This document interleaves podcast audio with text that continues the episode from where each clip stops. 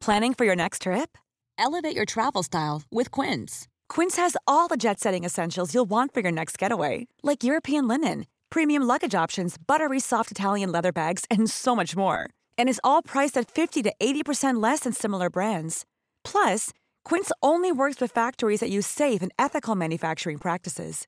Pack your bags with high-quality essentials you'll be wearing for vacations to come with Quince. Go to quince.com/pack for free shipping and 365-day returns. Mom deserves the best, and there's no better place to shop for Mother's Day than Whole Foods Market. They're your destination for unbeatable savings, from premium gifts to show-stopping flowers and irresistible desserts. Start by saving 33% with Prime on all body care and candles. Then get a 15-stem bunch of tulips for just $9.99 each with Prime. Round out Mom's menu with festive rosé, irresistible berry chantilly cake, and more special treats. Come celebrate Mother's Day at Whole Foods Market. Hiring for your small business? If you're not looking for professionals on LinkedIn, you're looking in the wrong place. That's like looking for your car keys in a fish tank.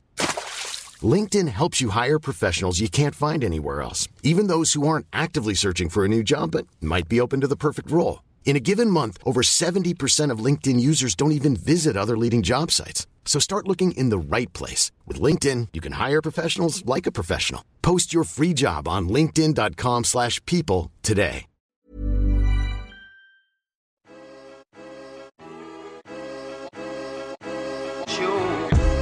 Bienvenue dans l'émission Et si on parlait de santé mentale, enregistrée dans le cadre du Facette Festival en direct des Amars à Paris. Je suis Clotilde Costil du podcast On marche sur la tête. Moi, Juliette Begnaud du podcast Bien dans nos baskets. Et je suis Christelle du média Musaï.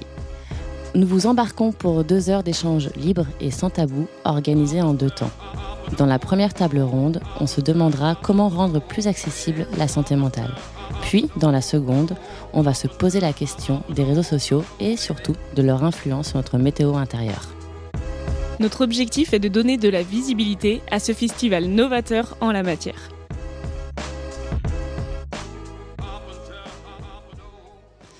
Bonjour à toutes, bonjour à tous. Euh, merci beaucoup d'être euh, là un dimanche matin pour, euh, pour cet enregistrement de, de podcast. Pour vous donner un peu le contexte, on s'est associé avec euh, plusieurs podcasteuses, euh, donc avec euh, Juliette et Clotilde, Lorraine et Aurélie, pour pouvoir en fait vous proposer des regards croisés sur, sur la santé mentale.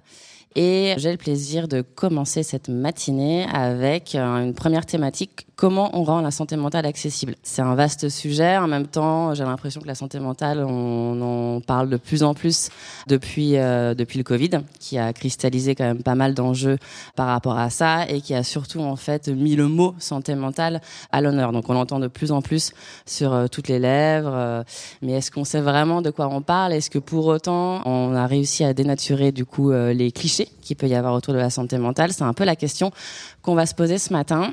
Je voulais inviter en fait des personnalités et des organisations qui changent ce regard en cassant un peu les codes justement d'information, de formation ou de rencontres autour de la santé mentale pour euh, bah, la rendre accessible et donc du coup éduquer le, plus grand nombre. Parce que certes c'est bien de libérer la parole sur la santé mentale, mais après c'est aussi bien de passer à l'étape 2 qui est en gros euh, de, former et, euh, et d'écouter. Et donc du coup aujourd'hui j'ai le plaisir de recevoir donc Eva Mazur donc pour Premier Secours Santé Mentale, également donc Maxime fondateur de la Maison Perchée et Michael euh, fondateur du podcast Les mots bleus. Eva, je vais te laisser te, te présenter. Euh, alors te présenter effectivement par rapport à ce que tu fais toi au quotidien et aussi pourquoi tu as eu envie de t'engager dans la santé mentale, ce qui est quand même une envie effectivement particulière qui réclame pas mal d'énergie. Eh ben, bonjour euh, à toutes euh, et à tous. Euh, je suis ravie d'être parmi vous hein, ce dimanche matin. C'est toujours finalement un plaisir de parler de santé mentale dans une bonne ambiance. Eh ben, je crois que lorsqu'on s'engage pour une cause sur un sujet, ça part toujours d'une expérience euh, personnelle, euh, de ce qui a pu à un moment donné dans nos vies nous, nous manquer. Voilà, donc je suis une personne euh, qui est concernée par la santé mentale et à un moment donné de ma vie, ben, j'ai manqué de liens, j'ai manqué de rencontres, d'informations aussi et de connaissances sur, sur le sujet. Et donc c'est peut-être pas un hasard et d'espoir aussi. J'ai manqué d'espoir. Donc c'est peut-être pas un hasard si j'ai rejoint aussi aujourd'hui un projet qui s'appelle euh, l'optimisme. Je travaille pour un média digital euh, en ligne qui a vocation à mettre en avant des initiatives inspirantes. Et ce qui s'est passé, c'est que au moment du premier confinement, on a commencé à recevoir de plus en plus de mails de détresse psychologique de la part de nos lecteurs, qui peuvent venir aussi du monde de l'entreprise, parce qu'on travaille pas mal avec le monde de l'entreprise. Et comme tout à chacun, ben, on s'est senti démunis. On s'est dit, mais comment on réagit en fait face à, ce mal-être, à cette détresse psychologique? Et de là, on a cherché en fait s'il existait des programmes d'éducation pour pouvoir euh, nous outiller en fait à la santé mentale. Comment on répond à cette détresse? Et donc, de fil en aiguille, on a croisé les premiers secours en santé mentale. On s'est formé, nous, en interne, pour pouvoir mieux répondre à ces mails et donc, je suis devenue euh, formatrice en premier secours en santé mentale. Merci. Et, euh, et toi, du coup, Michael, tu as un peu une, euh, une notion un peu similaire par rapport à la formation, parce toi, tu interviens en amont sur l'information, en fait, finalement, par rapport à la, à la santé mentale. Est-ce que tu peux nous expliquer ce qui t'a motivé à lancer les mots bleus? Bonjour. Euh, donc moi, ce qui m'a motivé à lancer les mots bleus, c'est mon parcours personnel et mon parcours professionnel aussi, euh, parce que je suis concerné par plusieurs troubles euh, bah, psychiques en fait depuis très longtemps, depuis bah, depuis que j'ai 5 ans. donc là, j'en ai 32 aujourd'hui, donc ça commence à, faire un peu de temps. Ce qui m'a motivé à créer les mots bleus, c'est que je me suis retrouvé dans une situation de crise vraiment très importante fin 2020. J'ai soutenu ma thèse fin 2020 et à partir de ce moment-là, ça a commencé vraiment à, dégénérer, même si ça avait commencé un peu avant. Et je me suis retrouvé justement, comme tu disais, Eva, dans, bah, une perte d'espoir. Je, pensais je, croyais plus au lendemain en fait, parce que justement, c'est des choses dont on parlait pas forcément, dont on m'avait jamais parlé, jamais parlé correctement, euh, justement. Alors que moi, j'ai une formation justement euh, en neuropsycho et en santé publique, donc du coup, euh, c'est ça qui est assez problématique aussi, c'est que finalement, on parle pas vraiment d'un concept qui est important, c'est le rétablissement et qui donne l'espoir en fait. Et c'est ça qui m'a vraiment motivé à, faire ce podcast, c'est de faire parler des personnes qui ont un trouble psychique et qui en fait vivent avec euh, et qui vivent avec euh, de manière ben, rétablie, c'est-à-dire qu'elles arrivent à cohabiter avec leurs symptômes et à quand même s'épanouir, à se réaliser. Euh, donc voilà, c'est ça qui m'a motivé, c'est vraiment porter cet espoir en, faisant parler euh, des bah, des témoins qui euh, ont traversé des épreuves, qui en traversent encore aujourd'hui, hein, puisqu'il y, a toujours des hauts et des bas, euh, et pour montrer en fait que, bah, que c'est possible d'aller mieux.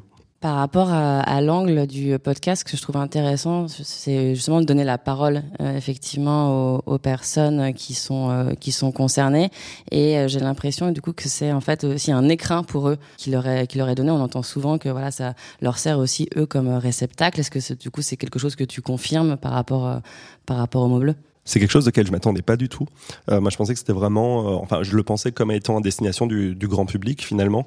Euh, et les personnes nous disent que bah, souvent il y avait une sorte de tabou au sein de leur famille, au sein de leur cercle amical ou professionnel, et que justement témoigner comme ça, sur le, vraiment sur le temps long, en expliquant vraiment euh, ce qu'on ressent quand on a tel ou tel symptôme, ce qu'on peut euh, justement avoir comme difficulté au quotidien dont on parle pas forcément.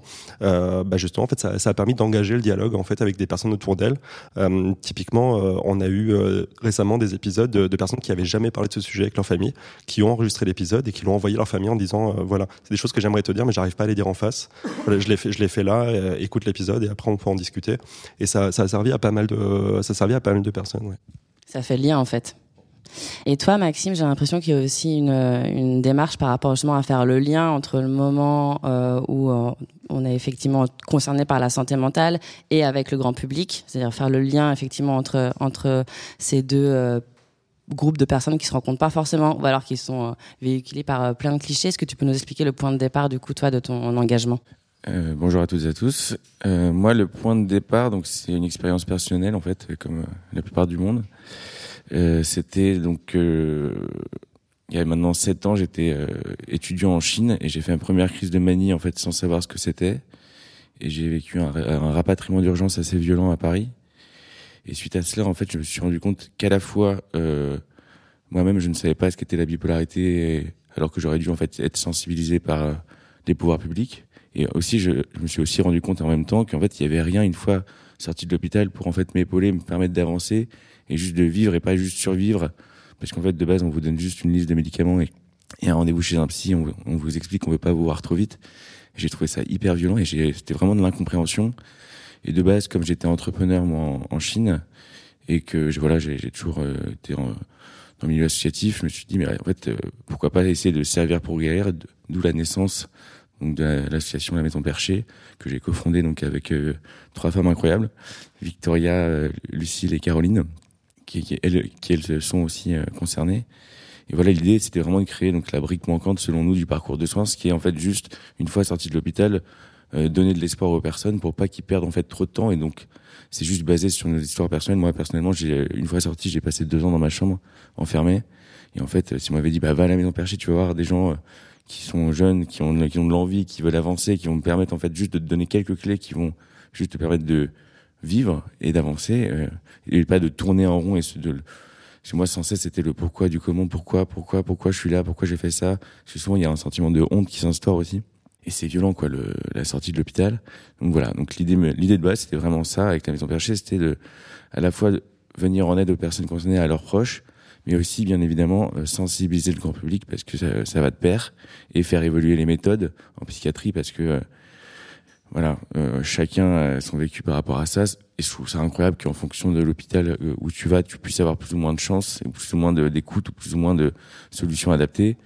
Et, euh, et ce que je, disais à l'époque résume bien la situation. Si je souhaite pas à mon pire ami de vivre ce que j'ai vécu dans cette période-là, et c'est pour ça aussi que je me suis engagé. C'était juste en me disant c'est pas possible en France de vivre ce genre de choses. Voilà.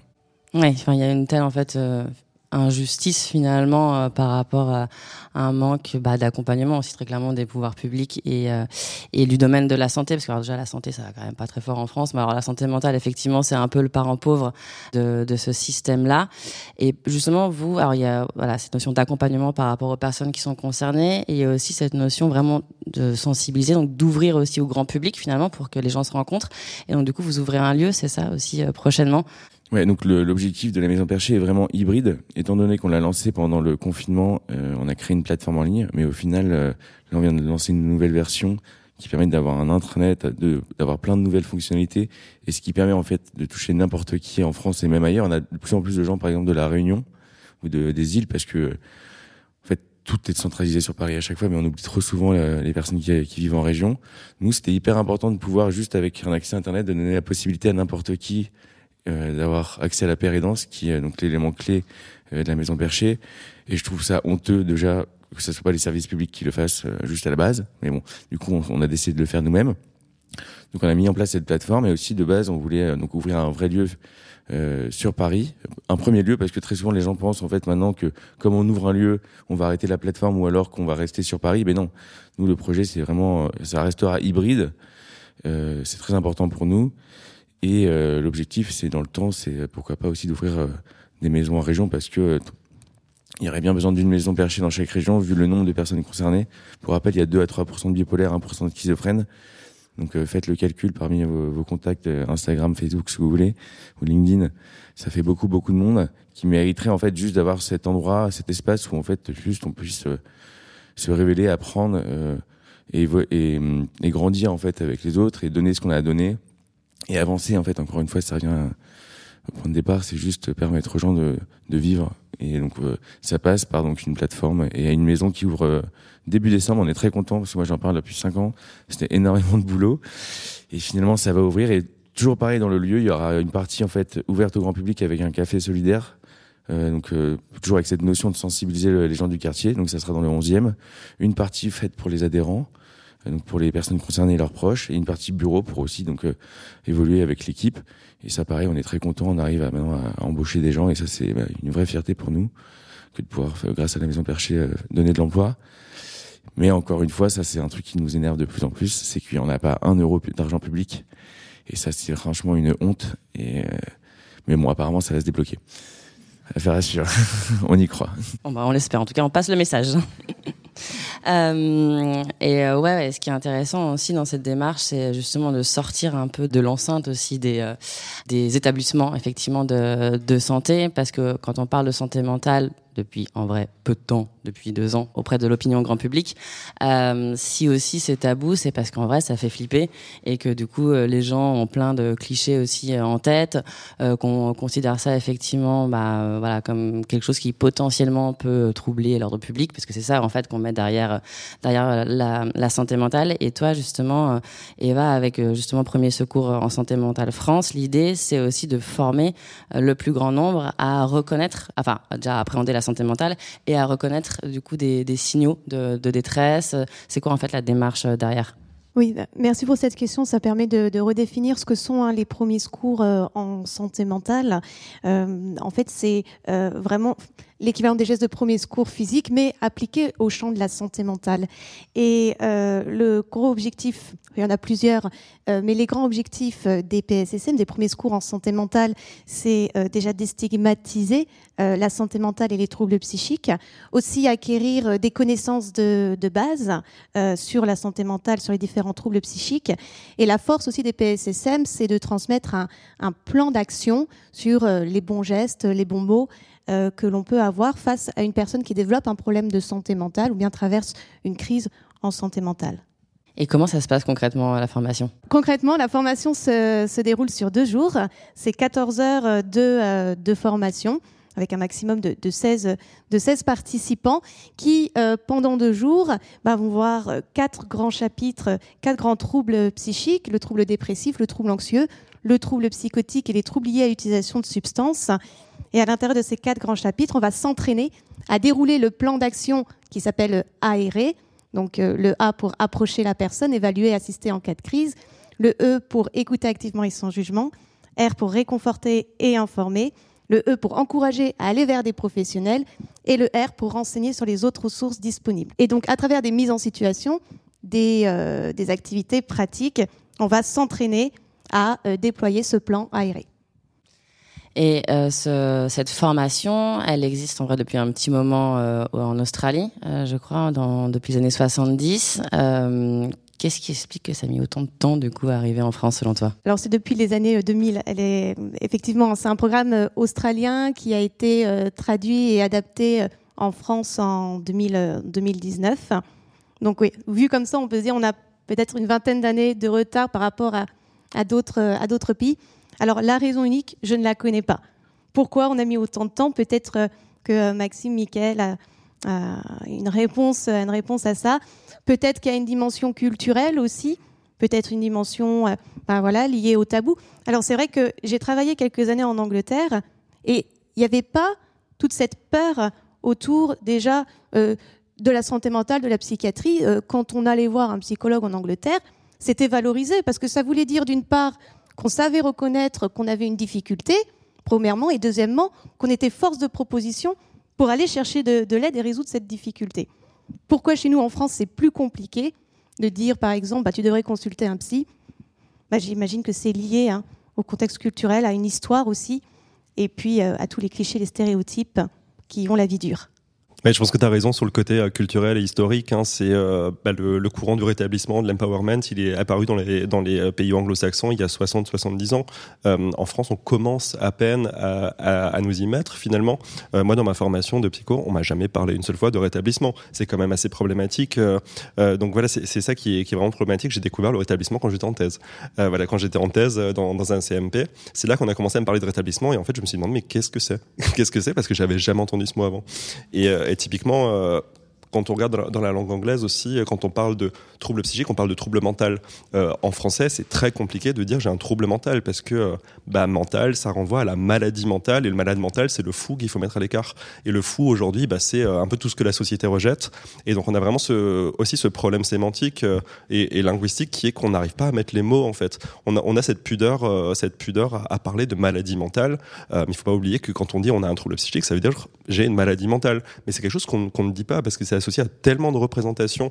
Euh, cinématographiques euh, ou autres que c'est très compliqué, ce qui n'est pas forcément le cas euh, dans d'autres pays. Il y a aussi tout ce développement des compétences psychosociales qui se fait dans, les pays anglo-saxons, donc vraiment dès, dès le plus jeune âge, depuis très longtemps. Donc ça va vraiment être s'affirmer, gérer le stress, gérer les émotions, reconnaître ses émotions, etc., qui permet à la personne de plus s'affirmer aussi, bah, de parler pour soi-même, de, voilà, c'est comme on, dit en anglais, hein, quelque chose qu'on n'a pas chez nous. Ça commence à se faire depuis quelques années avec une orientation très spécifique qui est euh, les troubles d'abus de substance.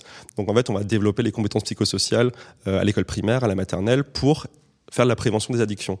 Mais à part ça, en fait, il n'y a pas d'autre sujet. C'est euh, ok, c'est très bien, ça marche très bien sur, les addictions, hein. euh, mais le problème, c'est qu'on n'arrive toujours pas à s'affirmer comme ayant un trouble psychique ou certaines personnes se disent malades. Je crois que euh, Maxime, c'est ton cas. Euh, voilà, on peut se dire malade, on peut se dire atteint, concerné, et c'est quelque chose qu'on a beaucoup de mal à faire parce qu'il y a cette pudeur en fait qui est très européenne en fait. Très française quand même. Ouais, très française. C'est un problème de fierté, tout d'abord. Les Français, on est trop fiers. Et après, il y a d'autres exemples aussi. Par exemple, moi, je pense au MSP, les médiateurs santé père, le poste qui est incroyable et qui permet en fait à des gens qui sont concernés d'avoir un, revenu et de faire le lien à l'hôpital entre les malades et les, euh, enfin, les soignants soignés. Ça fait 30 ans que ça existe euh, au Canada et ça fait 3 ans que ça existe en France. Même, je pense aussi, par exemple, aux personnes publiques qui prennent la parole sur le sujet. il y avait le festival Pop Style la semaine dernière. Toutes les stars, il n'y en a pas une seule française, en fait. Il a cherché, trouver une française, il n'y en a pas. Donc, euh, je pense que, ouais, c'est juste une question de fierté. Il faut que, faudrait juste que quelqu'un se lance pour de bon, ou alors qu'il y ait une grande campagne pour un peu casser tous ces tabous et que ça avance, que sinon, ça, bah, comme maintenant, là, ça va piétiner. Ok, on est, on est de plus en plus nombreux à prendre la parole, les personnes concernées, mais in fine, est-ce que ça fait changer les, les choses tant que ça? Je ne sais pas. Toi, c'est un peu ce que tu fais, justement, quand même, de prendre la parole à ce sujet et d'être un peu aussi un peu en représentation. Euh. Complètement. Moi, j'étais, bah, c'est ce qu'on me dit. Moi, j'étais le premier à prendre la parole euh, en 2018 dans un, sur un gros réseau social. Et maintenant, je vois qu'il y a de plus en plus de gens, c'est super. Mais après, in fine, est-ce que je vois vraiment l'impact au niveau des publics et tout? Bah, Je peux vous le dire, non, il est zéro. Donc, euh, ok, il y a de plus en plus dans, le milieu privé qui sont euh, rassurés, qui voient donc le fait qu'on fasse des, millions de vues, genre de choses, ils disent ah bah ça touche du monde, c'est super, ça va être un KPI super machin. Mais au-delà de ça, pour les politiques publiques, ok, ils font des super annonces, notamment euh, euh là il y avait donc en février 2022 ils ont annoncé 8 millions pour la santé mentale. Pour l'instant, il n'y a pas un euro qui a été il y a même des, pétitions dans tous les sens maintenant dans, le petit monde associatif de la santé mentale je pense juste qu'il faudrait vraiment que, que, à tout niveau les gens se mobilisent parce que sinon euh, même nous on va perdre la motivation quoi. Je voulais juste ajouter quelques éléments à ce que, ce que vient de dire Maxime. Hein, les 8 millions, c'est jusqu'en 2030. Donc vraiment, c'est ridicule. Donc on a 8 ans. Donc en fait, ça va être 1 million euh, par an d'augmentation, sachant qu'il y a l'inflation. Donc finalement, c'est même pas même pas un million par an. Euh, et le budget qui est consacré euh, à la recherche en santé mentale, en psychiatrie, parce que la santé mentale c'est encore différent, euh, c'est 4% de la recherche médicale, alors que ça concerne à peu près 20% de la population. Si on prend en compte les, les addictions, ça concerne 30% de la population, parce que 33% de fumeurs. Hein, le, le, tabagisme, c'est un trouble d'abus de substance, c'est une addiction, c'est une maladie mentale. Hein, le, le, tabagisme, c'est aussi quelque chose qui est tellement normalisé qu'on s'en rend même plus compte, mais la dépendance, la recherche permanente, alors qu'on sait que ça va nous tuer, etc. C'est euh, claquer plein d'argent dedans, c'est une maladie mentale. Hein. Euh, et donc voilà, c'est vraiment un budget qui est, ridicule. Et, euh, tu, parlais aussi, oui, de, l'impact en fait que ça, peut avoir d'en parler. Il y, a, Étienne Klein, je sais pas si vous le connaissez, c'est un vulgarisateur scientifique français qui a fait une conférence un peu désespérée parce que lui, ça fait 30 ans qu'il fait de la vulgarisation. Il a fait une conférence il y a, il y a quelques années en disant, euh, bah en fait, la vulgarisation, ça intéresse les gens qui s'y intéressaient déjà avant en fait. Quand on va aller chercher une vidéo de vulgarisation sur, euh, je sais pas, la physique nucléaire ou n'importe quoi, c'est en fait qu'on a déjà un intérêt pour la chose. On va pas aller chercher une vidéo sur le trouble bipolaire si on s'en fout en fait. C'est, euh, on peut le tomber dessus par hasard et là ça peut avoir une sorte d'impact, mais le hasard c'est pas la volonté en fait. On peut le recevoir d'une manière ou d'une autre et euh, il y a toujours, toujours des réfractaires. on l'a vu récemment aussi avec les vaccins par exemple. les personnes qui sont contre les vaccins seront toujours contre les vaccins. Vous pourrez dire ce que vous voulez, montrer tous les faits que vous voulez elles sont toujours contre les vaccins, ça changera rien. ok, on vient de plomber l'ambiance. Euh, je pose des questions, mais il y aura aussi un moment, euh, je l'ai pas dit en intro, euh, à la fin, donc un quart d'heure, 20 minutes, pour que vous puissiez aussi poser poser des questions. Euh, alors ouais, effectivement, il y a encore du taf. Apparemment, il y a quand même des choses positives euh, qui se passent, notamment deux festivals, voilà, coup sur coup, Pop MC la semaine dernière et, et Facette, Facette ce week-end avec quand même beaucoup d'acteurs. Hier, il y avait quand même beaucoup beaucoup de gens. Après, c'est clair qu'il faut falloir que que les moyens suivent côté pouvoir public, mais aussi, enfin en fait, de tous les côtés, du côté aussi des marques et des entreprises euh, qui qui peuvent s'investir là-dedans. et là, toi, s'il y a un cliché, effectivement, parce qu'en fait le problème avec la santé mentale, c'est que c'est plein de clichés, parce que comme tu dis, Michael, quand on pense santé mentale, on pense bon fonctionnement ou mauvais fonctionnement. Et quand tu es du côté du mauvais fonctionnement, en vrai, c'est chaud, parce que du coup, euh, en fait, tu es finalement isolé aussi euh, socialement, alors que c'est comme la santé physique, en fait. Il n'y a pas un bon fonctionnement ou un mauvais fonctionnement. On est plus, tout, plus, ouais, plus ou moins en bonne, en bonne forme. Euh, donc c'est ouais, toute cette palette, effectivement, d'états, d'émotions, de situations qu'on qu'on devrait normaliser. Mais justement, c'est quoi le cliché, effectivement, que, toi, tu as pu rencontrer ou que tu rencontres encore, Eva, et qui te gonfle le plus justement par rapport à ça? Euh, ben, il y, en a, il y en a pas mal. Enfin, déjà, rappelons qu'il y, a différents niveaux, en tout cas de ce que je remarque, de, clichés. vous avez effectivement tous les clichés, les stéréotypes autour des, troubles, des troubles psychiques. il y en a un fort hein, dans l'imaginaire collectif, l'association qui peut être faite entre les troubles psychiques et la, dangerosité, hein, par exemple, mais aussi le lien entre troubles psychiques et faiblesse d'esprit ou manque de volonté. Mais il y a aussi des clichés euh, qui portent sur les, les, professionnels de santé eux-mêmes, et je pense qu'il faut aussi les travailler et ne pas les, les, oublier. Et puis il y a également des clichés, ce que je remarque, des clichés sur les, les thérapies et le soin, euh, le, le, soin également. Et tous ces clichés euh, peuvent engendrer euh, ce qu'on appelle euh, de, de l'autostigmatisation, hein, je crois, c'est-à-dire internaliser à soi ces clichés tellement fortement qu'on on, s'empêche d'aller chercher de, de l'aide. Et c'est pas tant en fait euh, le, les clichés qui parfois peuvent euh, euh euh, ce terme de, de, de révolte. C'est pas tant les clichés que parfois la manière dont ils sont diffusés euh, à, très grande vitesse. Euh, et là, je vais vous donner un exemple concret parce que ça m'est arrivé récemment, il y, a, trois semaines. Je me suis rendue à un séminaire parce que j'y étais invitée. C'est pas ce que j'ai l'habitude de faire de mon week-end, mais je me suis rendue à un séminaire de développement personnel pourquoi pas? Soyons curieux, allons-y. Et pendant ce séminaire, il y avait 2000 personnes quand même qui étaient euh, réunies. Et euh, le coach vedette de ce séminaire fait lever euh, une personne, en l'occurrence un homme, qui devant 2000 personnes exprime sa souffrance, parle de sa dépression et également de ses idées suicidaires. Et là, le coach lui dit d'un ton très, très affirmatif, mais ta dépression, c'est dans ta tête, ta dépression, c'est un schéma tes idées suicidaires, mais t'as pensé à ta famille? T'as pensé à tes amis? Voilà. Et moi, j'entends ça d'un point de vue extérieur, observatrice, curieuse. Ça me titillait un peu à l'intérieur, hein, pour être euh, euh, tout à fait honnête avec vous. Mais je me suis dit, ben voilà, voilà comment on peut saper très rapidement tout le travail de sensibilisation qui peut être fait des associations sur la, santé mentale, particulièrement quand on a une audience. Il y avait 2000 personnes. Et je me suis posé la question comment ces 2000 personnes ont pu recevoir ce message et quel va être, va être l'impact? Alors, c'est pas du tout une critique hein, du développement personnel. Hein. Par ailleurs, nous, on en parle du développement personnel. Mais et c'est pas de la malveillance. Je pense pas du tout que c'était de la malveillance. Je pense que effectivement c'est un manque euh, d'éducation. Et donc moi je serais ravie d'inviter euh, ce coach, je vais peut-être le faire, hein, à une formation premier secours en santé mentale, ne serait-ce que pour croiser les regards, parce que si il en parle de cette façon, il y a peut-être une raison derrière. Et ça aussi, de, ça, ça m'intéresserait de savoir pourquoi en parler comme ça devant 2000 personnes. Donc voilà, c'est un peu cette, cette diffusion très rapide hein, qui peut y avoir euh, des clichés. Mais le cliché, à tous les niveaux, on peut l'entendre. Je me rappelle cette, euh, euh, cette, collaboratrice dans une entreprise qui annonce euh, à son équipe qu'elle est en arrêt pour burn-out. Et là, son collègue, une de ses collègues lui envoie un message, bah, bonnes vacances à toi. C'est hyper violent. Mais ça, ça reste la réalité et la force des, des, ouais, des clichés et des, ce qu'on peut, qu'on peut véhiculer tout à chacun au quotidien. C'est juste si je peux rebondir effectivement là-dessus, il y a aussi un risque et c'est pour ça que ça déresponsabilise aussi les pouvoirs publics parce que du coup on laisse la faute sur les gens en fait. On leur dit en fait ça va, euh, reprends-toi en, moins, euh, en main, en fait euh, ça va aller. Et donc du coup on laisse finalement bah, la santé mentale comme un enjeu hyper individuel qui dans une société performative effectivement bah, en fait c'est à toi de faire l'effort et en fait c'est considéré finalement comme bah, comme quelque chose d'un peu futile, en fait, j'ai l'impression.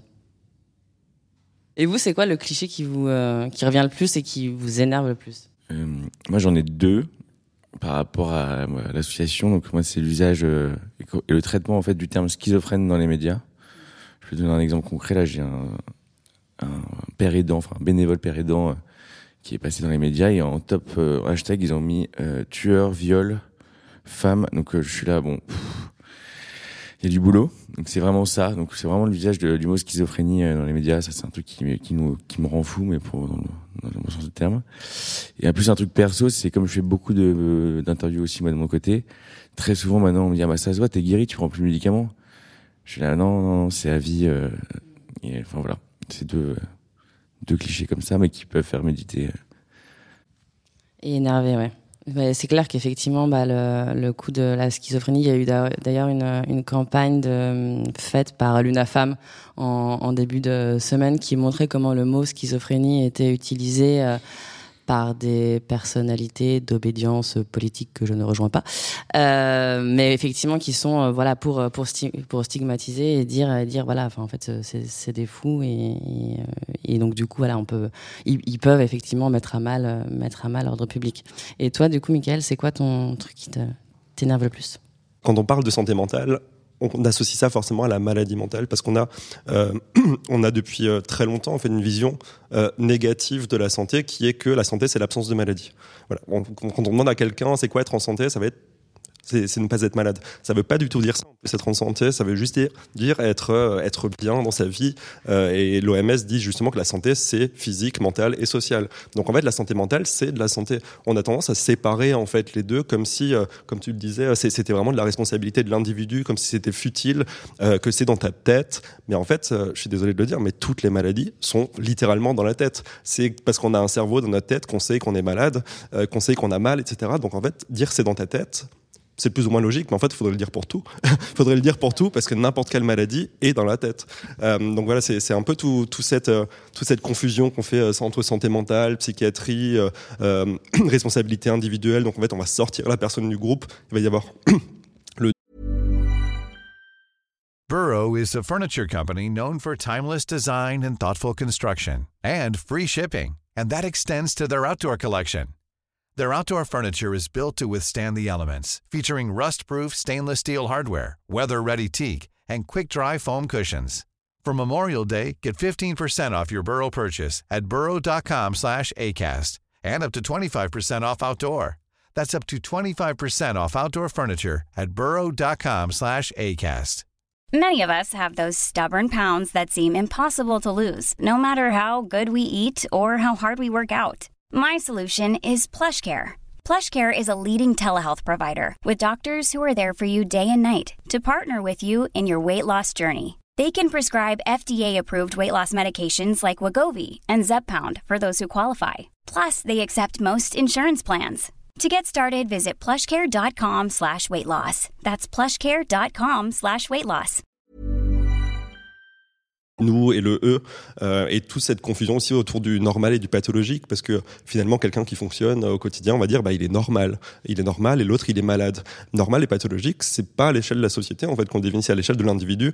Euh, c'est quand le fonctionnement habituel d'une personne change qu'on peut considérer qu'il y a peut-être une maladie. C'est pas parce qu'il est différent de nous qu'il va être malade. Pareil, on, peut être en bonne santé mentale en ayant une maladie, euh, bah, une maladie psychiatrique. Hein, on peut être rétabli, du coup, on peut avoir une bonne santé mentale. Moi, je considère aujourd'hui que j'ai une bonne santé mentale. Je suis partiellement rétabli, mais j'ai une bonne santé mentale, tout comme on peut avoir une très mauvaise santé mentale, alors qu'on n'a pas de trouble. Quand vous perdez quelqu'un qui vous est proche, que vous êtes en deuil, vous avez une très mauvaise santé mentale, alors que vous n'avez pas de trouble. Donc c'est vraiment cette, euh, cette ambivalence qu'on entretient, alors que euh, finalement c'est la notion de normal et pathologique est, française historiquement. Hein.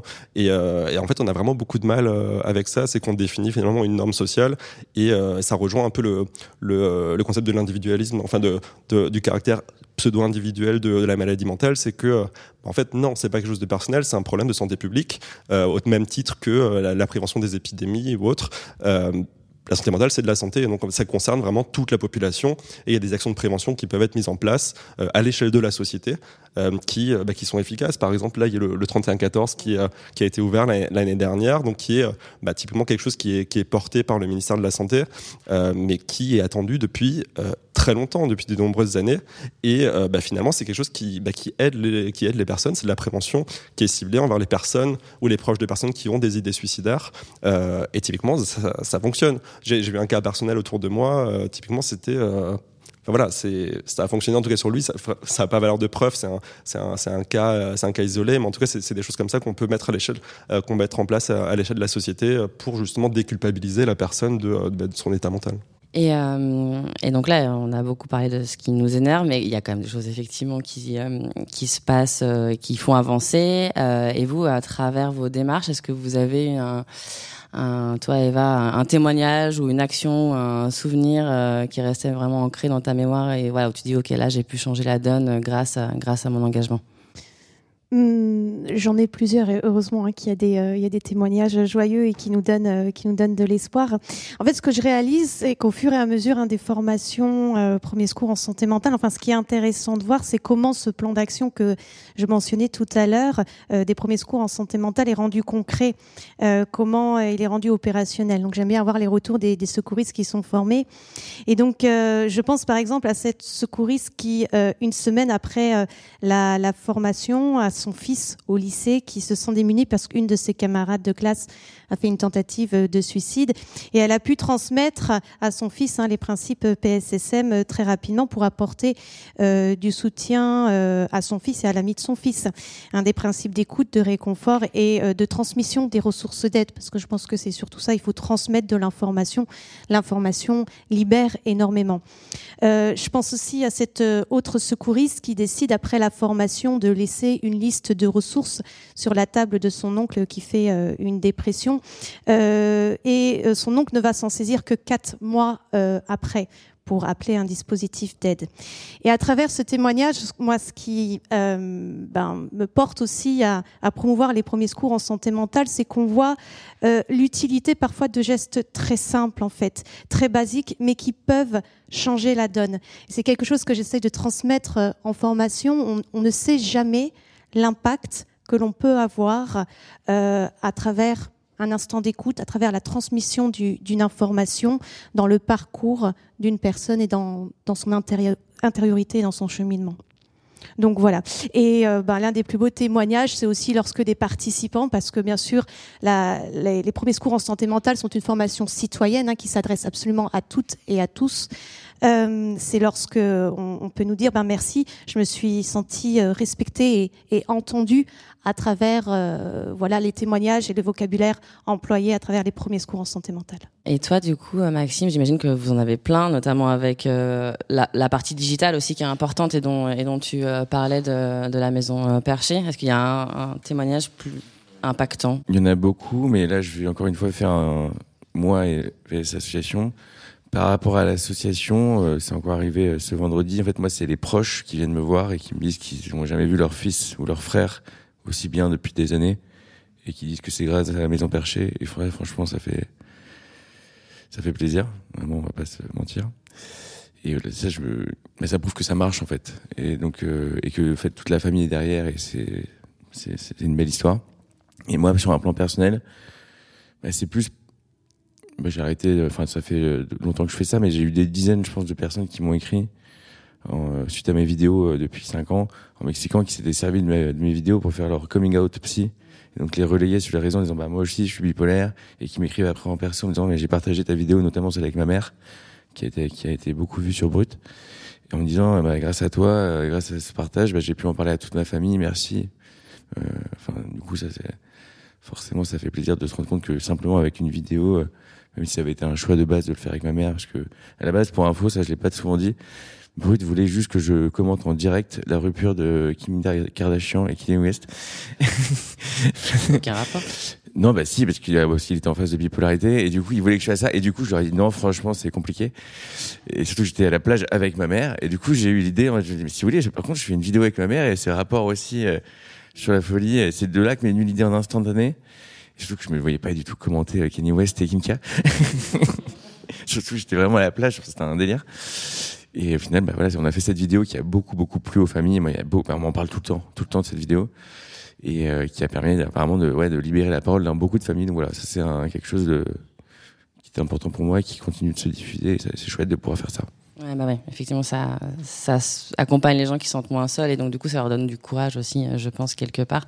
Et c'est toi, c'est finalement ce que tu disais aussi un peu en intro par rapport au podcast et c'est un peu l'utilité que tu n'avais pas vu au, premier abord de faire ce lien. Ouais, c'est ça que, bah, finalement, qui était assez inattendu, c'est qu'on s'attendait vraiment à un public de euh, bah, de, enfin, vraiment au grand public de curieux euh, qui s'intéressent à la santé mentale. Et finalement, on a vraiment euh, plusieurs types de publics. Donc il y, a ces curieux-là qui ont déjà une sensibilité, qui veulent en apprendre plus sur les différents troubles psychiques, comment on les vit, euh, comment on peut se rétablir, etc. Il y a les personnes elles-mêmes en fait qui, qui sont concernées par un trouble psychique, qui sont pas forcément dans une phase de rétablissement pour l'instant, mais qui ont envie d'entendre justement des témoignages positifs pour se dire, mais en fait, si lui ou elle a réussi, bah, moi aussi je peux essayer d'aller vers vers ce cheminement là et puis c'est bah, possible en tout cas y a là j'ai un exemple devant moi certes, tout le monde ne peut pas se rétablir. ce serait, ce serait un leurre de, dire que c'est possible dans 100% des cas. Euh, une grande partie, en tout cas, euh, des, personnes peuvent se rétablir. Euh, et, on a les professionnels aussi. En fait, les professionnels nous écoutent pas mal, ils nous relayent pas mal, parce qu'en fait, dans le temps contingenté d'une consultation qui dure 10-15 minutes, vous n'avez pas le temps de dire grand-chose. Quand c'est un trouble qui est sévère, qu'il y a des traitements adaptés, d'un suivi biologique à faire, ben, l'expérience de la maladie, vous n'y avez pas accès. donc typiquement, quand une personne parle pendant une heure, euh, une heure, une heure et quart de euh, bah, du vécu de son trouble, euh, ses relations avec ses proches, ses relations professionnelles, etc., l'impact que ça peut avoir, c'est beaucoup plus éclairant en fait que des consultations courtes.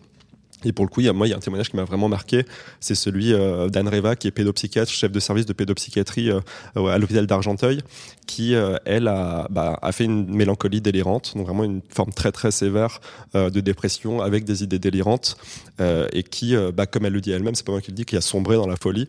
c'est comme ça que, que le dit. Et en fait, c'est très intéressant parce que elle, maintenant, euh, elle est toujours sous, sous sismothérapie, donc sous, sous électrochoc. Hein, et chez elle, ça marche bien parce que justement, l'indication principale des électrochocs, c'est la mélancolie. Euh, quand c'est mal appliqué, certes, ça fait du mal. C'est de la maltraitance médicale, typiquement, quand c'est mal appliqué. Mais quand ça marche, ça marche. Et là, aujourd'hui, euh, bah, elle va très bien. On a parlé ensemble. Tout le monde a, a, été super intéressé. Il y avait beaucoup de questions aussi. Du, coup, son témoignage est super important parce que elle, du coup, en tant que professionnelle de santé, souvent, on se dit, bah, en fait, les psychiatres peuvent pas tomber malades. En gros, voilà. Alors qu'on que euh, bah, bah, finalement tout le monde est, euh, égal face à la maladie, hein, quelle qu'elle soit. Et, euh, c'est justement quand elle en a parlé à ses collègues qu'elle s'est rendue compte que bah, ses collègues psychiatres avaient une vision très négative de sa maladie. Ils l'ont regardé totalement autrement. Il y en a qui ne lui parlent plus, qui ne lui adressent plus la parole. Et donc voilà, donc c'est vraiment hyper compliqué. C'est que la stigmatisation, elle n'est pas que dans la, population générale, elle est aussi dans, bah, finalement chez les professionnels qui se disent, bah ok, moi je vois des patients toute la journée, mais si ma collègue elle est comme ça, bah, finalement elle passe de l'autre côté du miroir en fait. Donc finalement elle est plus dans le nous, elle est dans le eux. Et, euh, c'est pour ça que c'est super intéressant. Euh. donc finalement elle, elle, exerce plus euh, la médecine pour l'instant parce qu'elle est toujours en, en, cours de traitement. Mais typiquement, je suis pas sûr que ses collègues ont envie qu'elle revienne. Et donc, ouais, effectivement, c'est, étonnant. Du coup, tu te dis que les personnes qui, euh, qui travaillent, donc, du coup, on sont quand même moins remplis de, de clichés que euh, la plupart des gens. Bon, bah, effectivement. Et c'est l'importance, du coup, de ton podcast qui, du coup, euh, donne aussi des, une utilité par, rapport à, par rapport à ça. Toi et Maxime, il y a aussi une utilité qui est venue après de la Maison Perchée qui n'était pas du tout prévue au, au début et puis finalement qui s'est, qui s'est dévoilée. Hum, je penserais plutôt bah, typiquement aux pierreries. Euh, là, en ce moment, il y a une expo qui est juste au bout du couloir. Euh, c'est l'idée ouais, de mettre en avant et de valoriser euh, le travail artistique des personnes concernées, parce que très souvent, voilà, elles sont, de toute façon, qu'elles soient douées ou pas, peu importe. L'idée, c'est qu'on met en place un système où elles peuvent nous envoyer leur œuvre, qu'on met sur Instagram. C'est de l'art singulier, parce que c'est pas de l'art brut, vu qu'on fait des expos, sinon, voilà, c'est tout un lexique art brut, mais l'idée c'est vraiment de les valoriser. Et, typiquement là, il y a 40 œuvres qui sont exposées et ils sont tellement contents les gens de, de jouer à exposer. Et en fait, c'est juste un nouveau moyen pour nous de sensibiliser. En fait, on, on va le faire dans plein de musées en France, c'est prévu, et de, en fait de d'exposer, de valoriser la Maison Perchée, le travail de la Maison Perchée, pour en fait, in fine, parler de santé mentale. Donc, tous les moyens sont bons en fait pour essayer de toucher le grand public qui est pas forcément ouvert à ça et, et euh, c'est un moyen qu'on a trouvé qui, fonctionne bien et on est très content et parce que la communauté est super contente. Mais c'est vrai que l'art, généralement, c'est quand même une bonne, euh, une bonne première approche pour des gens qui sont pas encore euh, sensibles, sensibles effectivement au sujet de la santé mentale. La semaine dernière, j'ai euh, interviewé l'équipe du documentaire L'énergie positive des dieux, qui est un documentaire sur un groupe de punk rock qui s'appelle Astérotypique, très cool. et, et en fait, voilà, c'est un groupe de musique, voilà, mais qui est un groupe de musique où c'est vraiment, enfin, toute la sensibilité en fait de personnes qui sont atteintes de troubles autistiques, qui le mettent au service de, la musique, mais ils n'ont pas créé une catégorie à part comme on peut avoir typiquement genre pour euh, les JO où en gros tu as la, la catégorie euh, olympique et paralympique. Non, non, enfin en fait ils sont effectivement programmés sur euh, la scène effectivement punk au même titre que d'autres groupes et Et c'est un vrai, euh, et c'est un vrai lien effectivement avec des personnes qui sont pas forcément euh, sensibilisées à, à, la santé mentale. Et ça permet justement de casser des clichés. Tu dis ah mais en fait ils font de la musique en fait. Euh... C'est exactement. Bah, ouais. ah en fait c'est bien ce qu'ils font. Euh. Oh, ouais voilà et c'est ouais et je vais et je vais prendre plaisir à l'écouter. Je fais bah oui oui en fait ouais. Et, euh, et toi, du coup, euh, Eva, sur euh, sur la partie justement, c'était pas du tout prévu dans ton parcours perso, voilà, une action, quelque chose, et finalement, ça a apporté une utilité que t'avais pas que t'avais pas anticipé ben, disons, si je me place côté euh, l'optimisme, euh, nous à la base on n'est pas acteur euh, de, la, santé mentale, on est plutôt acteur de, de, valorisation. On essaie de mettre en avant ben, voilà, des, projets, des projets positifs. et donc le sujet de la santé mentale, c'est un peu imposé à nous de par une demande de, de nos lecteurs et on s'est dit mais comment on peut rendre visible le sujet, comment on peut servir de cette force de communication pour diffuser des messages de prévention autour de la santé mentale et si possible mettre en avant ben, voilà, des témoignages qui donnent de l'espoir, des témoignages qui portent sur le rétablissement. Et côté premier secours en santé mentale, si euh, du coup je mets ma casquette euh, formatrice, euh, ce que je constate moi dans, pendant les, formations, et tu l'as, je crois que c'est Mickaël qui l'a un peu évoqué, euh, c'est que bah, voilà, il y a les objectifs affichés de PSSM, mieux connaître la santé mentale, déstigmatiser, avoir un plan d'action, mais il y a aussi euh, quelque chose qui est de l'ordre d'un effet, euh, je vais dire cathartique. Le, le, thème est le terme est peut-être un peu fort, mais en tout cas où les participants sont soulagés de pouvoir parler de santé mentale dans un espace finalement qui est sécure, qui est euh, bienveillant. On peut se dire c'est ok, on va poser, euh, poser ces mots-là. Et ça, je le, constate euh, dans, voilà, dans les, formations que, je donne, et c'est peut-être un, effet non affiché, un des premiers secours en, santé mentale, ce besoin de se réunir autour du sujet. Bon, en tout cas, c'est euh, autant de messages qui nous disent que voilà, ça va ça va aller de, mieux en mieux, et c'est important aussi qu'on ait voilà une pluralité d'acteurs qui prennent la parole à ce sujet. Merci beaucoup, du coup, euh, pour, euh, pour vos témoignages et vos interventions. J'imagine que vous aussi, vous avez plein de questions pour toutes ces personnes qui se sont motivées un dimanche matin. Donc, n'hésitez pas, en fait, à, à poser euh, vos questions. Il y a un micro qui, qui est là. Est-ce que à la Maison Perchée ou au Premier Secours en santé mentale, on peut envoyer des personnes dont on ne sait pas encore s'il y a un trouble euh, médical avec un diagnostic médical et est-ce que vous vous saurez les réorienter? Est-ce que parce que parfois c'est ça que je trouve un peu difficile c'est que la santé mentale ça balaye un champ euh, où il peut y avoir des troubles avec un diagnostic, mais aussi des gens qui n'ont pas de troubles, mais qui veulent prendre soin de leur santé mentale. Et où savoir où est la limite et à, quel, à partir de quand il faut un médecin? Est-ce que est-ce que c'est quelque chose que vous faites dans vos dans vos assos, enfin dans vos là où vous bossez? Alors, par rapport à la formation premier secours en santé mentale, on forme des, des, des secouristes en sur deux jours, donc surtout pas, et ça c'est important de le rappeler, des thérapeutes hein, euh, et des professionnels de santé. Euh, donc le secouriste, c'est un citoyen qui va être un peu plus éveillé pour repérer en fait certains signes, mais qui n'est en aucun cas amené évidemment à poser euh, un, un, un, diagnostic. Donc une fois que ce repérage euh, se fait, le secouriste il va avoir euh, certains outils. Alors la réorientation, c'est toujours quelque chose d'hyper compliqué, je pense euh, pour euh, chacun euh, d'entre nous. Donc moi, je vois ce rôle de secouriste comme un peu un semeur de graines et ouvrir des portes. C'est-à-dire en fonction de l'environnement, du contexte de la personne, pour trouver un professionnel, bah, c'est avant tout en qui la personne va avoir confiance, en quel professionnel de son entourage il peut avoir confiance. Et puis à côté de la question des professionnels pour la réorientation, si on est dans cette logique de semer des petites graines, il n'y a pas que les professionnels, il y a aussi toutes les ressources, associations, euh, numéros d'appel, la famille, les amis, l'entourage. Donc, euh, donc voilà comment je pourrais euh, répondre à cette question par rapport à, ma compréhension du rôle du secouriste en santé mentale. Et moi, donc je vais euh, vous répondre aussi. Donc nous, la Maison Perchée, donc de base, je le rappelle aussi, c'est non médicalisé, donc il n'y a pas de médecin. Donc ce qui fait que et c'est spécialisé pour les jeunes entre 18 et 40 ans, c'est important. Ce qui fait que ça implique tout un tas de choses, mais notamment que pour rentrer dans la canopée, ce qui est le parcours de rétablissement euh, de la maison perchée, euh, on demande en fait, enfin, pour l'instant vu que c'est une c'est en ligne, on a essayé en fait les groupes de parole avec pas de diagnostic et c'était trop compliqué à gérer vu que c'était un temps donné et que ça partait dans tous les sens. Donc pour l'instant, on a secteur, euh, segmenté en fonction des pathologies. Mais l'idée étant que il n'y a pas que les groupes de parole à la Maison Perchée, il y a plein d'autres choses, notamment les nids qui sont un peu la porte d'entrée de la Maison Perchée. C'est un peu un échange entre personnes avec un vécu similaire. Donc typiquement, ça, on peut le faire.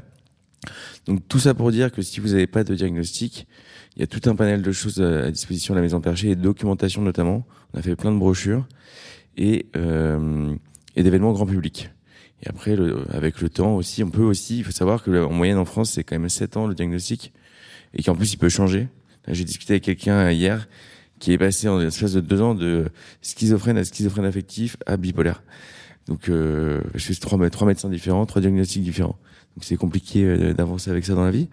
Donc, l'idée, c'est qu'on on accepte tout le monde, bien évidemment, à la maison, mais pas des personnes en état de crise, parce qu'on n'est pas un hôpital de jour. Bon, après, ça, on verra, parce que quand le lieu sera ouvert, si des gens arrivent en crise, je sais pas trop. Enfin, on est en train de mettre en place plein de choses pour ça, mais ça va être euh, sportif au début. Mais euh, voilà, l'idée, c'est que on peut pas poser de diagnostic non plus, mais c'est juste qu'on peut parler de son vécu avec des personnes qui peuvent avoir des vécus similaires, mais en rien, on remplace le médecin à la sortie de la maison. Voilà. Au début, vous avez exprimé le fait que euh, vous aviez fait ces initiatives aussi parce que euh, bah, vous manquiez d'optimisme, d'espoir euh, par rapport à ce que vous traversiez. Est-ce que le fait d'être acteur maintenant et d'avoir mis en place ces initiatives, ça vous a justement redonné de l'espoir et tout ça, peut-être d'avoir des témoignages d'autres personnes que vous avez pu aider Voilà, comment vous vous sentez maintenant que vous êtes acteur de tout ça et Quel rôle ça a eu sur vous peut-être aussi il y a des témoignages de gens que vous avez pu justement à qui vous avez pu donner de l'espoir pour on a vu euh, de l'optimisme, on a vu euh, euh, du pessimisme. Je trouve que finir sur de l'espoir, ça peut être cool. ouais, en fait, la, partie de, de, se sentir utile finalement à la communauté, de, porter des, projets qui bah, qui, qui font du bien en fait, dont, dont on sent qu'ils ont un impact positif. après, ça peut ne pas être sur tout le monde, mais nous, on a pas mal de retours de, de personnes qui ont un trouble qui n'est pas forcément diagnostiqué ou qui ont un trouble diagnostiqué qui, euh, bah voilà, qui nous disent ça m'a été très utile, je suis allé consulter grâce à ça, euh, euh ce témoignage m'a vraiment beaucoup parlé, etc. Donc en fait, se sentir ce sentiment euh, bah, d'utilité, de se dire ce que je fais, ça a un sens. C'est ça en fait souvent qu'on perd quand on est en, en crise d'un trouble psychique, c'est on a une perte de sens en fait qui peut bah, mener justement à la perte de sens de l'existence, de, de, ce qu'on fait, pourquoi on est là finalement, parce que de toute façon ça, ça, sert à rien tout ça. Et, et finalement après quand on se dit en fait, j'ai envie de contribuer, moi aussi. J'ai envie de faire de, bah, de, de, de, cette période euh, intense, euh, euh, négativement. J'ai envie d'en faire quelque chose pour qu'elle serve à, à, autrui. Après, tout le monde euh, ne peut pas avoir cette démarche faut aussi avoir une sorte de, déclic euh, et de, euh, bah, de possibilité de, le faire. Hein. Ça, ça, peut être compliqué aussi si on n'a pas, euh, voilà, si on est en situation de précarité, si on est dans, dans, une région très isolée, etc. Ça peut être difficile. Enfin, moi, j'avais la chance justement d'être bah, dans une grande ville, d'avoir un, peu d'argent de côté, donc ça m'a permis de, me lancer là-dedans. Je me suis dit, je vais en faire quelque chose plutôt que de me payer, je sais pas quoi. Bah, je vais m'acheter du matériel et puis je vais, je vais mettre à contribution. Et, et ouais, c'est vraiment une grosse partie du rétablissement, ce sentiment de retrouver le sens de ce qu'on fait, de se, de se sentir en fait utile. Moi je rejoins, je te rejoins tout à fait, hein, Michael, et cette notion de vraiment de, de sens. Et, comme tu dis, bah, parfois il y a un bon moment pour le faire. Ça ne veut pas dire qu'on le fera peut-être toute la vie. Peut parfois, euh, on, voilà, dépendamment des circonstances, on s'engagera euh, plus, euh, plus ou moins. Euh, moi, j'ai la chance, en tout cas, de voir cette action-là comme profondément thérapeutique, en fait, pour euh, pour pour moi-même, et de trouver euh, des ben, des gens avec qui m'associer pour participer finalement à cette thérapie collective. Je pense qu'on est tous en thérapie collective, mais il y a cette notion de sens qui est hyper important. Et aussi, on parlait de clichés tout à l'heure. pour moi, derrière le cliché euh, c'est toujours la, il y, a toujours une peur, euh, la peur de l'inconnu, la peur du, mystère. Et ce que moi me permet quand même cet engagement-là, c'est de, m'exposer. Et c'est-à-dire, euh, alors dans les premiers cours en santé mentale, si vous devenez secouriste, il y a tout un chapitre sur les troubles anxieux. Et on nous apprend qu'une des attitudes contre-productives, c'est d'éviter les situations qui nous rendent anxiogènes. Donc si nous avons peur des troubles psychiques, ben, exposons-nous aux troubles psychiques, c'est-à-dire écoutons avec une oreille euh, ouverte, bienveillante, les personnes qui ont ce vécu-là, parce qu'elles peuvent nous enrichir, nous apprendre de leur, euh, de leur parcours. Donc moi, c'est un engagement qui me permet voilà, d'aller vers d'aller vers euh, d'aller vers l'autre et d'en apprendre euh, en fait euh, quotidiennement. Et plus on apprend, pour moi, plus aussi on guérit, on se rétablit. Et pour moi, euh, j'ai envie de parler de l'équipe. Nous, à la base, on était il y a deux ans et demi quatre. Maintenant, on est 60. Et euh, pour moi, c'est vraiment, euh, bah, ça va dans le sens de mon adage que j'ai trouvé au tout début dans ma tête. Euh, moi, j'adore faire des, rimes et des trucs comme ça, perche, enfin les, toutes les thématiques mises en perché. Je me suis, on s'est bien amusé. C'est servir pour guérir et vraiment. Moi, je me nourris de ça et je me nourris de toutes ces personnes qui rejoignent l'équipe de la Maison Perchée et qui ont envie de donner et qui donnent, mais sans compter. Et c'est, bah, c'est beau, quoi. Et ça rejoint aussi, euh, moi, ça sera mon mot de la fin. Je repense, maintenant je le dis aussi souvent, comme toi tu parles du 31-14, moi j'ai mon truc aussi. je repense à ma, ma, psychiatre que j'aime, qui m'a beaucoup aidé, que j'apprécie beaucoup et qui me suit depuis maintenant 5 ans. Et à la base, quand j'étais hospitalisé dans son hôpital euh, psychiatrique, j'avais en fait j'avais eu l'idée de mon sur mon lit d'hôpital de créer un lieu je lui disais ouais je vais je vais créer une maison euh, vous verrez je vous, je vous, jure je vais créer une maison où tous les concernés on, on va s'entraider avec pas de médecin un truc cool et, euh, et là, elle m'a encore dit la semaine dernière en m'annonçant qu'elle voulait me voir beaucoup moins parce que ça va beaucoup mieux maintenant. Elle m'a dit, mais Maxime, vous l'avez fait, quoi. Et je vous, et je vous envoie mes patients, c'était incroyable. voilà. Comme quoi c'est possible d'y croire et de vouloir tenter, d'avancer. Ok, c'est des sacrifices, ok, c'est, c'est beaucoup, beaucoup, beaucoup, beaucoup de boulot. Euh, c'est beaucoup de clichés sur la route où au début, voilà, personne ne croit en toi. C'est compliqué, mais au final, euh, c'est possible au final de, de, de bien dormir, d'être content et d'avancer avec des gens qu'on aime et, et de créer pour les gens et juste de dormir bien en fait. Et ça c'est important. Enfin, moi c'était mon objectif dans la vie. Mais si je peux aussi euh, répondre à cette question, euh, en fait moi j'ai aussi créé euh, Musae parce que je suis concernée aussi personnellement par euh, par la santé mentale et j'ai commencé à créer Musae en mars 2020. C'était vraiment une super période pour pour créer un projet. Donc j'ai commencé à le lancer euh, début mars. Bon, puis après il y a eu ce qu'on appelle une pandémie euh, mondiale. Euh, et, euh, et, bah, et du coup, bah voilà, j'ai bon, galéré à le lancer. J'étais effectivement solo et en fait j'avais envie de créer effectivement ce média parce que je trouvais pas finalement les les ressources euh, moi, pour me renseigner à titre perso, avec un angle euh, voilà positif et sociétal où on parle effectivement de santé mentale à travers bah, les pros de la santé mentale, mais aussi à travers la musique, on en parlait, le sport, euh, même l'entrepreneuriat. En fait, tu peux parler de santé mentale à tous les niveaux parce qu'en fait, la santé mentale, en vrai, elle est partout. Et, euh, et, en fait, au début, je me dis mais dans quoi je me lance quoi? Enfin, je me lance dans un truc. En plus, bah, le monde s'est arrêté, on est confiné, etc. Et, euh, et en fait, deux ans après, je suis Ouais, ouais. Enfin, je suis quand même, enfin, je suis très contente effectivement parce qu'il y a une utilité et je pense que l'utilité c'est un peu, euh, un peu ce qu'on s'est dit et, euh, euh, qui est importante. Et puis il y a aussi ce truc de bah force en fait on se sent de moins en moins seul. En fait, nous j'ai l'impression qu'on se voit en fait depuis début octobre. Octobre c'est le mois de la santé mentale quand même.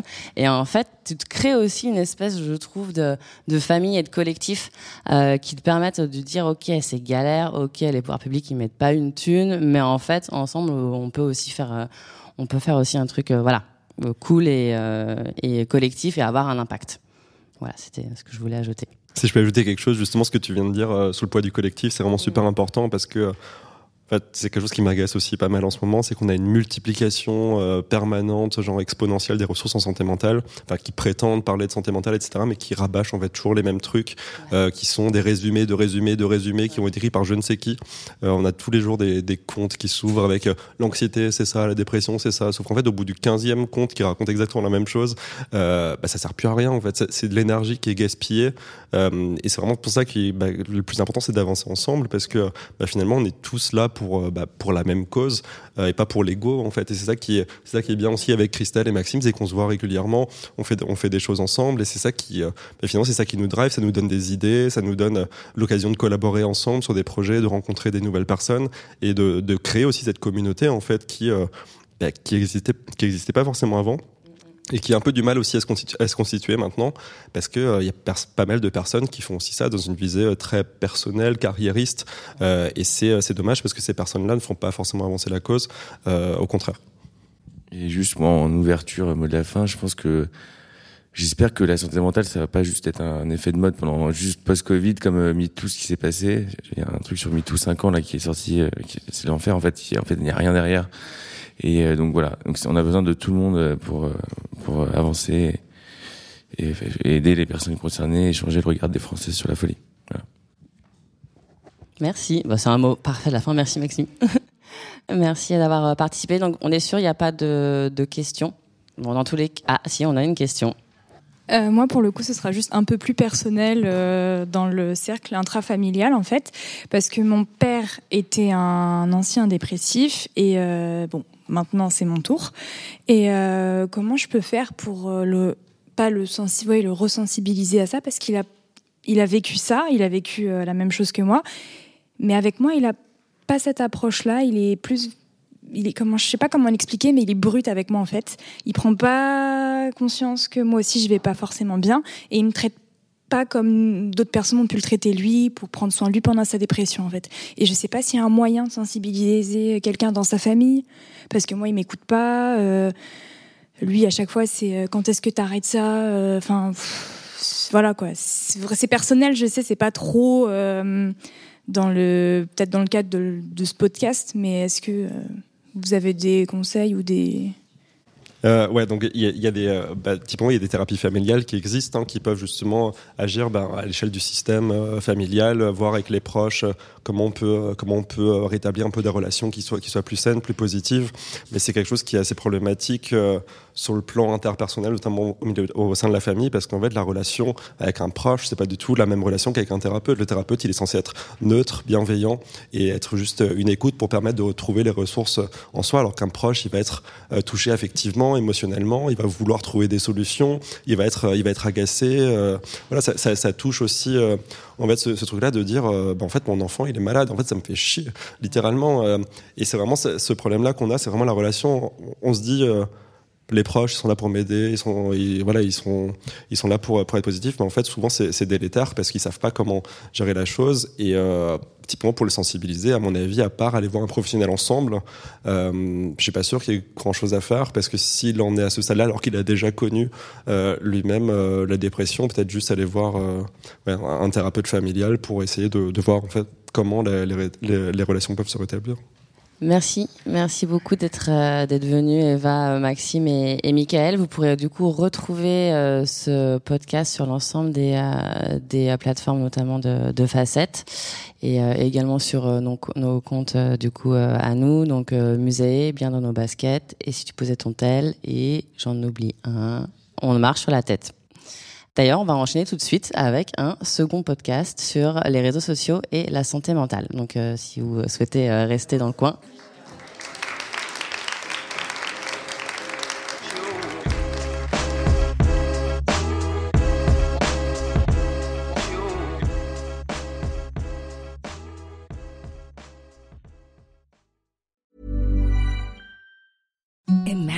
softest sheets you've ever felt. Now imagine them getting even softer over time. That's what you'll feel with Bowl and Branch's organic cotton sheets. In a recent customer survey, 96% replied that Bowl and Branch sheets get softer with every wash. Start getting your best night's sleep in these sheets that get softer and softer for years to come. Try their sheets with a 30-night guarantee. Plus, get 15% off your first order at bowlandbranch.com. Code BUTTERY. Exclusions apply. See site for details.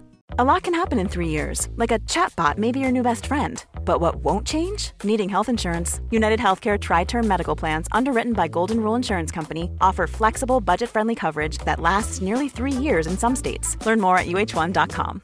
Imagine the softest sheets you've ever felt. Now imagine them getting even softer over time. That's what you'll feel with Bowl and Branch's organic cotton sheets. In a recent customer survey, 96% replied that Bowl and Branch sheets get softer with every wash. Start getting your best night's sleep in these sheets that get softer and softer for years to come. Try their sheets with a 30-night guarantee. Plus, get 15% off your first order at bowlandbranch.com. Code BUTTERY. Exclusions apply. See site for details.